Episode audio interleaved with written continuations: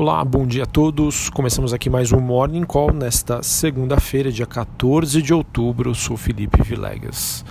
Olhando para o desempenho dos principais ativos de risco, os mesmos operam próximo da estabilidade, com um leve viés baixista uh, no início dessa semana e hoje podemos dizer um semi-feriado nos Estados Unidos, dia de Columbus Day.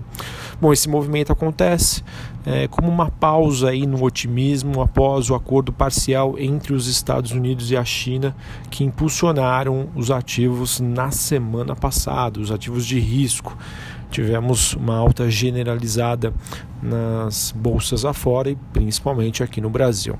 Bom, digamos que hoje o mercado ainda está digerindo o anúncio, esse pré-acordo parcial entre Estados Unidos e China, que foi amplamente comentado nos fóruns nos últimos dias. O MCI Emergentes é, mantém o tom positivo, ainda refletindo o ganho das ações na, na Ásia. Porém, é, acredito que isso acabe sendo uma correção, frente que quando saiu o acordo na semana passada, esses mercados estavam fechados. Bom, com o acordo, os Estados Unidos então adiaram a imposição de tarifas previstas para essa semana em troca de concessões da China sobre a questão de propriedade intelectual, além de como o país compra produtos agrícolas americanos. Continuo acreditando que apenas um acordo mais amplo, como por exemplo a retirada de parte das tarifas já existentes, possa ser capaz de reverter o cenário global de crescimento.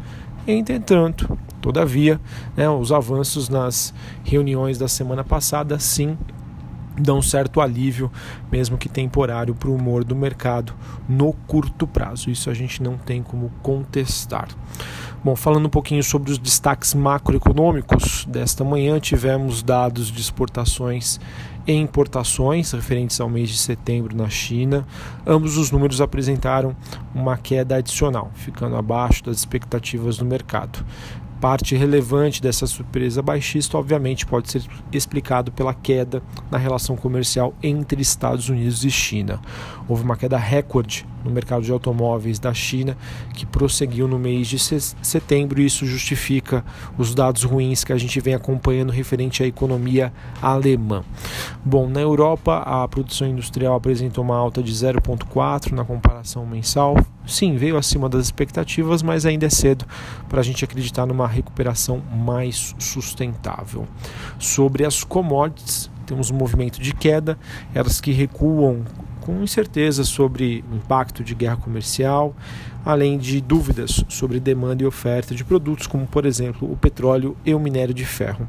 Petróleo que hoje tem a sua primeira baixa em três, em três sessões com essa perspectiva um pouco mais negativa sobre demanda. Metais também seguem em baixa em Londres, minério de ferro tem uma forte queda em meio a sinais de retomada da oferta da commodity. Então, é, temos, digamos, um ambiente não muito favorável nesta segunda-feira para as nossas siderúrgicas e mineradoras como a Vale.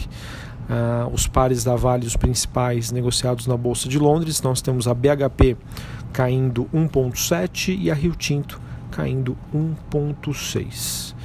É, sobre o noticiário corporativo, aproveitando esse gancho que a gente comentou sobre Vale, a Vale que divulga hoje, é, antes da abertura do, do mercado, o seu relatório de produção referente ao terceiro trimestre de 2019, ele que pode dar pistas de o quão rapidamente a mineradora pode recuperar a sua capacidade após o acidente de Brumadinho no início de 2019. Segundo estimativas coletadas aqui pela Bloomberg, a Vale pode reportar uma produção em torno de 92 milhões de toneladas de minério de ferro, o que significa uma recuperação de cerca de 43% na comparação com o trimestre anterior. Como já disse, ela divulga esse relatório antes da abertura, vamos aguardar. É, tivemos notícias aqui sobre os bancos digitais.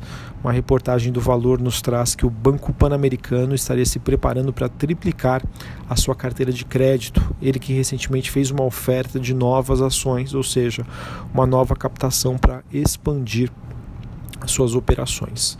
A notícia do estado de São Paulo diz aqui para a gente que o Banco Inter Inter e a Uber podem selar a sua primeira integração de negócios do SoftBank no país.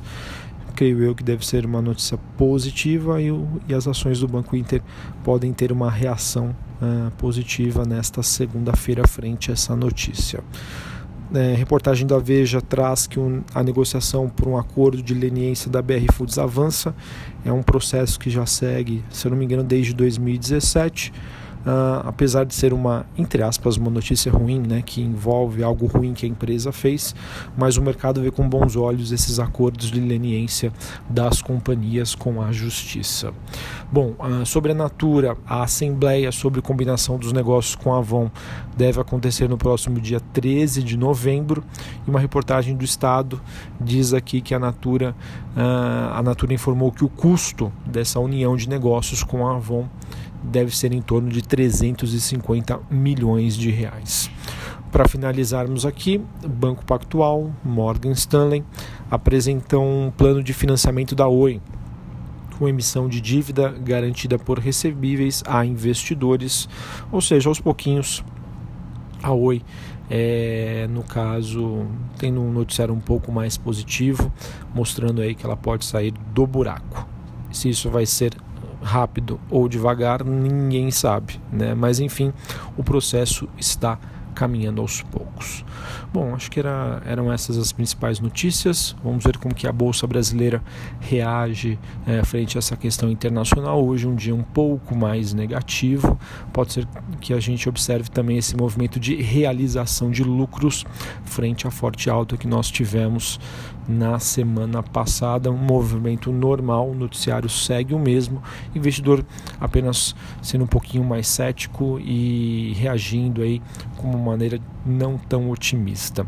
As notícias de Brasília, por enquanto, seguem tranquilas, mas obviamente com o retorno das atividades do Congresso, a partir de amanhã, ah, a gente deve ter mais novidades, principalmente sobre a questão da reforma da Previdência que segue no radar.